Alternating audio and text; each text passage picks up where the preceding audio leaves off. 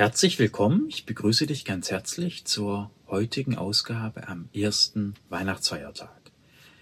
Heute geht es um den Anbeginn von allem. Es geht um das Johannesevangelium im ersten Kapitel, die Verse 1 bis 18. Übrigens in beiden Leseordnungen der gleiche Text.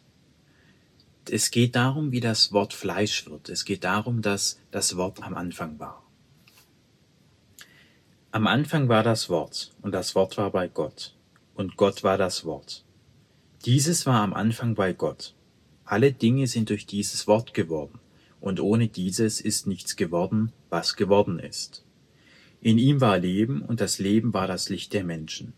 Und das Licht leuchtet in der Finsternis, doch die Finsternis hat es nicht ergriffen. Es trat ein Mann auf, von Gott gesandt, sein Name war Johannes.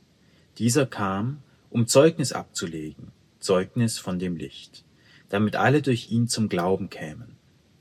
Er war nicht selbst das Licht, sondern Zeugnis sollte er vom Licht ablegen. Das Licht war da, das wahre, das jeden Menschen erleuchtet. Es kam gerade in die Welt, es war in der Welt, und die Welt war durch ihn geschaffen worden. Doch die Welt erkannte ihn nicht. Er kam in das Seine, doch die Seinen nahmen ihn nicht auf. Allen aber, die ihn annahmen, verlieh er das Anrecht, Kinder Gottes zu werden, nämlich denen, die an seinen Namen glauben, die nicht durch Gelübd oder durch Naturtrieb des Fleisches, auch nicht durch den Willen eines Mannes, sondern aus Gott gezeugt sind. Und das Wort wurde Fleisch und nahm seine Wohnung unter uns. Und wir haben seine Herrlichkeit geschaut, eine Herrlichkeit, wie sie dem eingeborenen einzigen Sohne vom Vater verliehen wird, eine mit Gnade und Wahrheit erfüllte. Johannes legt Zeugnis von ihm ab und hat laut verkündet, dieser war es, von dem ich gesagt habe, der nach mir kommt, ist schon vor mir gewesen, denn er war eher als ich. Aus seiner Fülle haben wir ja alle empfangen, und zwar Gnade über Gnade. Denn das Gesetz ist durch Mose gegeben worden, aber die Gnade und die Wahrheit sind durch Jesus Christus geworden. Niemand hat Gott jemals gesehen. Der eingeborene Sohn, der an des Vaters Brust liegt, der hat Kunde von ihm gebracht. Es freut mich, dass du am ersten Weihnachtsfeiertag mit dabei bist zu dieser grundlegenden Bibelstelle des Christentums. Heute von Monaco aus. Ich stehe etwas überall von Monaco. Und das Wortwort Fleisch ist unglaublich tiefgreifend, weil es auf die Tatsache verweist, dass die Welt aus dem Geiste entspringt. Am Anfang war das Wort.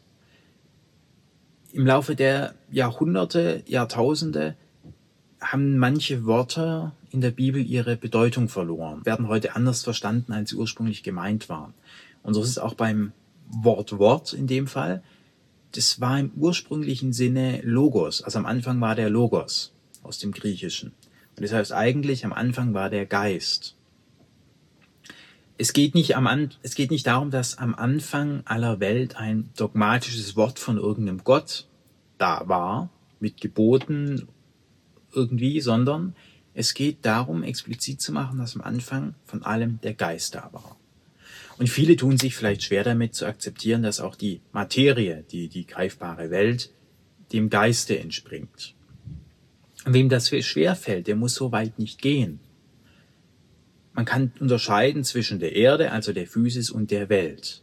Und wenn man sich jetzt anschaut, wie viele Menschen aufgrund der Welt leiden, also sie leiden nicht aufgrund dessen, dass es nichts zu essen gibt oder dass mit der Physis, Physis irgendein Problem vorliegt, also mit der Erde, sondern sie leiden an der Welt. Menschen sitzen gesättigt, genährt in klimatisierten Autos, haben vermutlich Geld für die nächsten 10, 20, 30 Jahre, wenn man mal von einer vernünftigen Inflation ausgeht, aber sie leiden. Und sie leiden nicht an der Physis, an der Erde, sie leiden an der Welt. Besonders in, in Deutschland, in Europa, in den westlichen Industrienationen leiden die Menschen an der Welt. Das ist ein unglaublich, eine unglaublich wichtige Erkenntnis. Denn es hat nichts mit der Erde zu tun, nichts mit der Physis, sondern eben mit der Welt. Und was ist Welt? Welt sind die ganzen Glaubenssätze. Welt ist zum Beispiel der Glaube, ich genüge nicht, ich muss eine Ausbildung machen, ich muss dies machen, ich muss meinem Chef gehorchen, ich muss da, ich muss eine gute Mutter sein. Und dann natürlich Vorstellung von einer guten Mutter ist wie auch immer. Und darunter leiden die Menschen. Zumindest in Europa, in den USA. Sie leiden an der Welt. Die Erde stellt genügend Lebensmittel für alle bereit. Rechnerisch darlegbar. Es würde für alle reichen. Aber Millionen von Menschen leiden übrigens in reichen Ländern wie den USA an Hunger und an Armut. Und sie leiden deswegen an Armut, nicht weil die Erde irgendwas nicht hergibt, weil die Physis zu begrenzt ist, sondern sie leiden an der Welt. An der Welt, an, an der Tatsache, wie Welt gedacht wird. Welches geistige Konstrukt der Mensch der Erde überstülpt. Und das führt eben dazu, dass es obwohl es insgesamt genug für alle gibt, die einen daran sterben, dass sie zu viel essen, die anderen daran sterben, dass sie nichts haben, weil ihre Nahrung denen zugute kommt, die sich daran zu Tode fressen. Und wenn wir jetzt die Bibelstelle uns ansehen, am Anfang war das Wort, am Anfang war der Geist. Also am Anfang steht der Gedanke, wie wir über die Welt denken. Dann wird hier klar, wo die Lösung liegt. Die Lösung liegt im Geist. Die Lösung liegt nicht in der Verschiebung von Materie, sondern darin, wie man die Dinge anders denkt. Wie denkt man den Menschen als Beispiel? So wie er jetzt gedacht wird als Ressource, als ja, Humanressource, die in gleichnamigen Abteilungen verwaltet, verschoben, bezahlt, eingekauft, verkauft wird, genauso wie ein Kilo Eisen oder sonst irgendwas, führt eben dazu, dass der Mensch Depressionen bekommt, dass er Zivilisationskrankheiten bekommt. Also er lebt in einer Welt, in der er leidet, obwohl ihm in der Erde, in der Physis gar nichts fehlt. Und insofern ist diese Bibelstelle eine Einladung daran, sich den Geist anzuschauen, sich mal zu fragen, was ist denn Mensch? Ist es nur eine Ressource? Ist es am Ende nur eine Unterart des Homo sapiens, also irgendein Tier? Also die moderne Wissenschaft tut sich ja selbst schwer damit, überhaupt mal den Menschen vom Tier abzugrenzen. Ich sage sogar, die Biologie kann das gar nicht, weil sie das einzige Kriterium, was die Menschen von, Tier, von dem Tier unterscheidet, nämlich den Geist, ausschließt. Und dann habe ich natürlich auch keinen Unterschied mehr. Und der erste Weihnachtsfeiertag lädt uns dazu ein, unsere Welt zu überdenken, auf unseren Geist zu schauen. Wie sehen wir uns selbst? Als Zahnrad im Getriebe, was irgendwas leisten muss? Als Gottes Sohn, was würde sich ändern, wenn wir sagen würden, wir sind Söhne Gottes und nicht Personal Nummer 748 mit 40 Stunden in der Woche?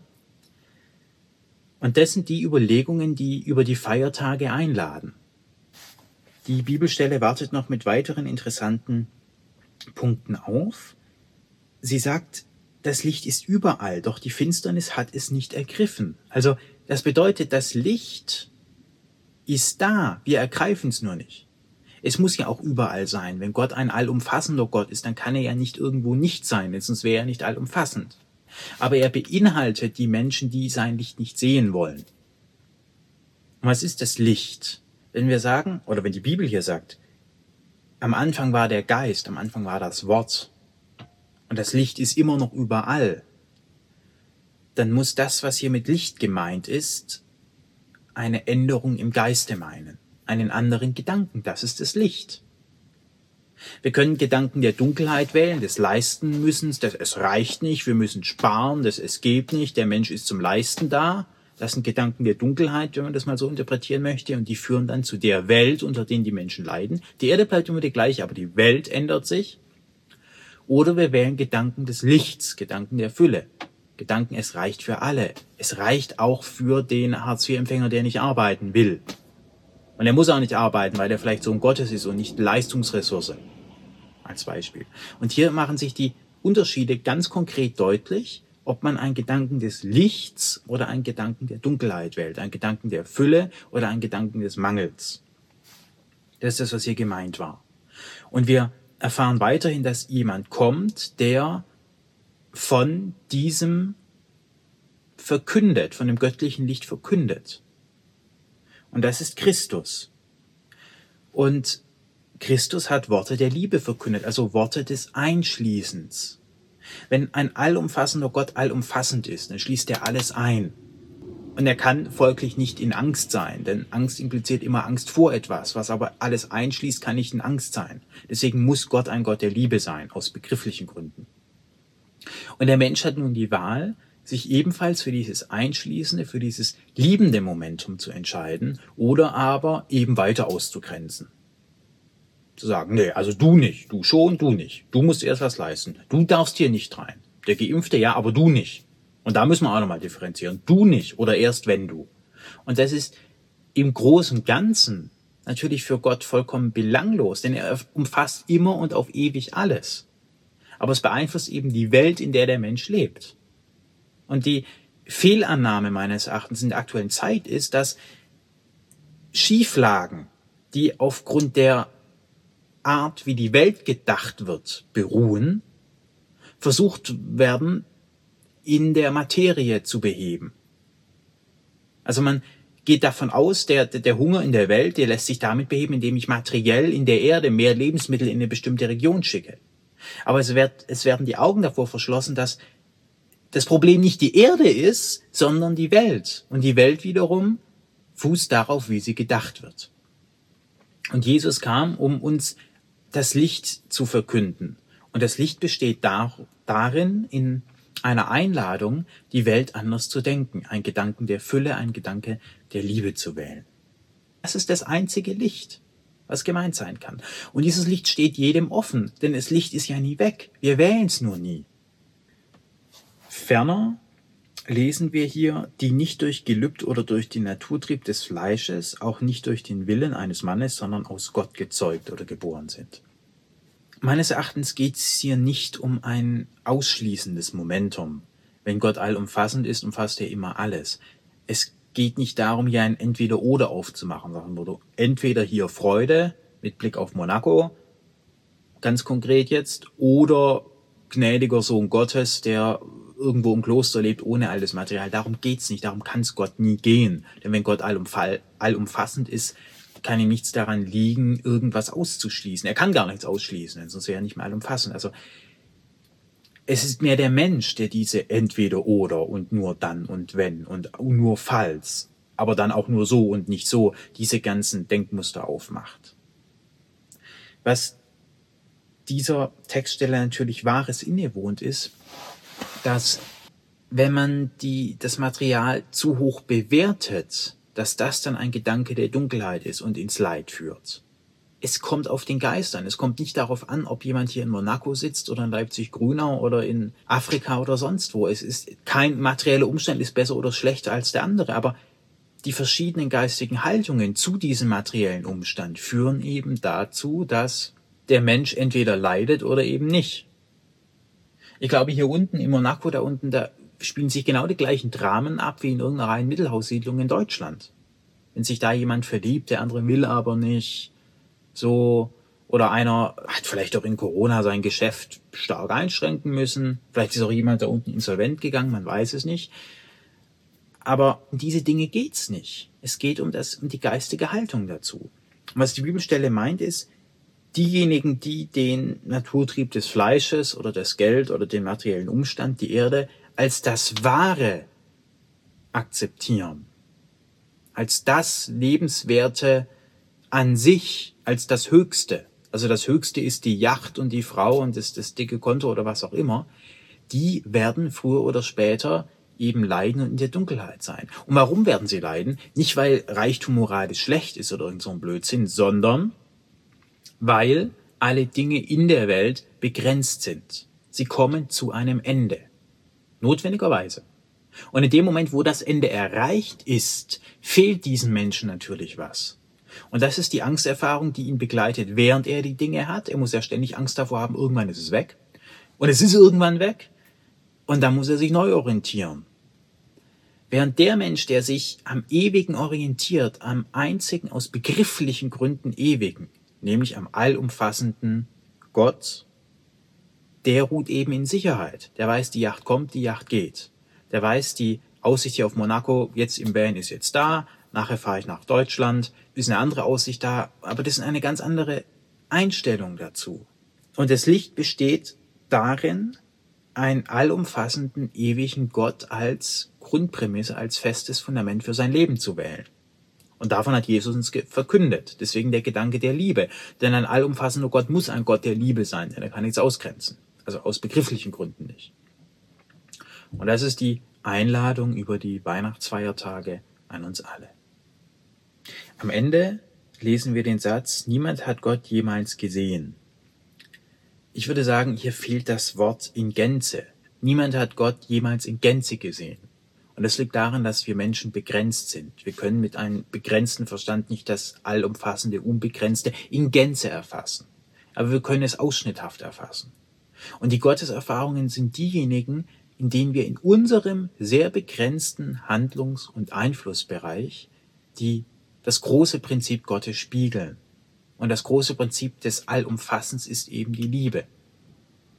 Und wir kommen dann zu Gottes Erfahrung oder zu einer gottesähnlichen Erfahrung in unserem kleinen begrenzten Rahmen, wenn wir in unseren Handlungen, in unserem Denken vor allem darum bemüht sind, das große Ganze zu imitieren, also einschließende Handlungen. Das mag sich am Familientisch in den Feiertagen zeigen, aber auch im politischen, einschließend. Ausschließend ist, nein, wir machen kein Bürgergeld, wir brauchen knallharte Sanktionen. Einschließend ist, es ist genug für alle da. Und es darf sich ja auch jemand mal ein halbes Jahr neu orientieren. Das sind die zwei Wahlmöglichkeiten, die der Mensch hat. Und natürlich können wir Gott erblicken, aber eben ausschnitthaft.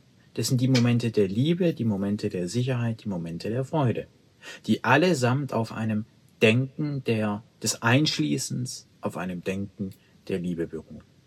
In diesem Sinne lade ich dich heute wie jeden Sonntag dazu ein, eine Minute in die Stille zu gehen und hierüber nachzudenken.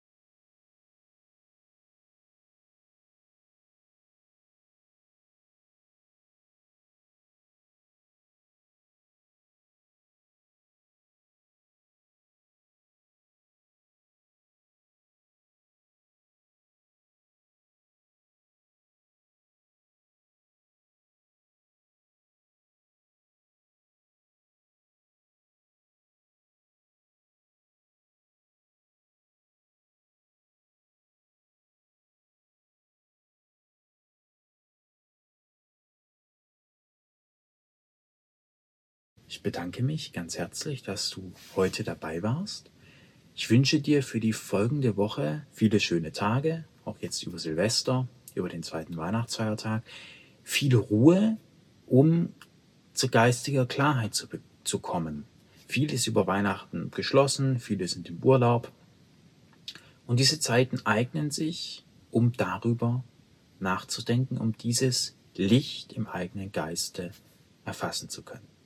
In diesem Sinne bedanke ich mich und wünsche dir eine schöne Zeit, schöne Feiertage und einen guten Start ins neue Jahr.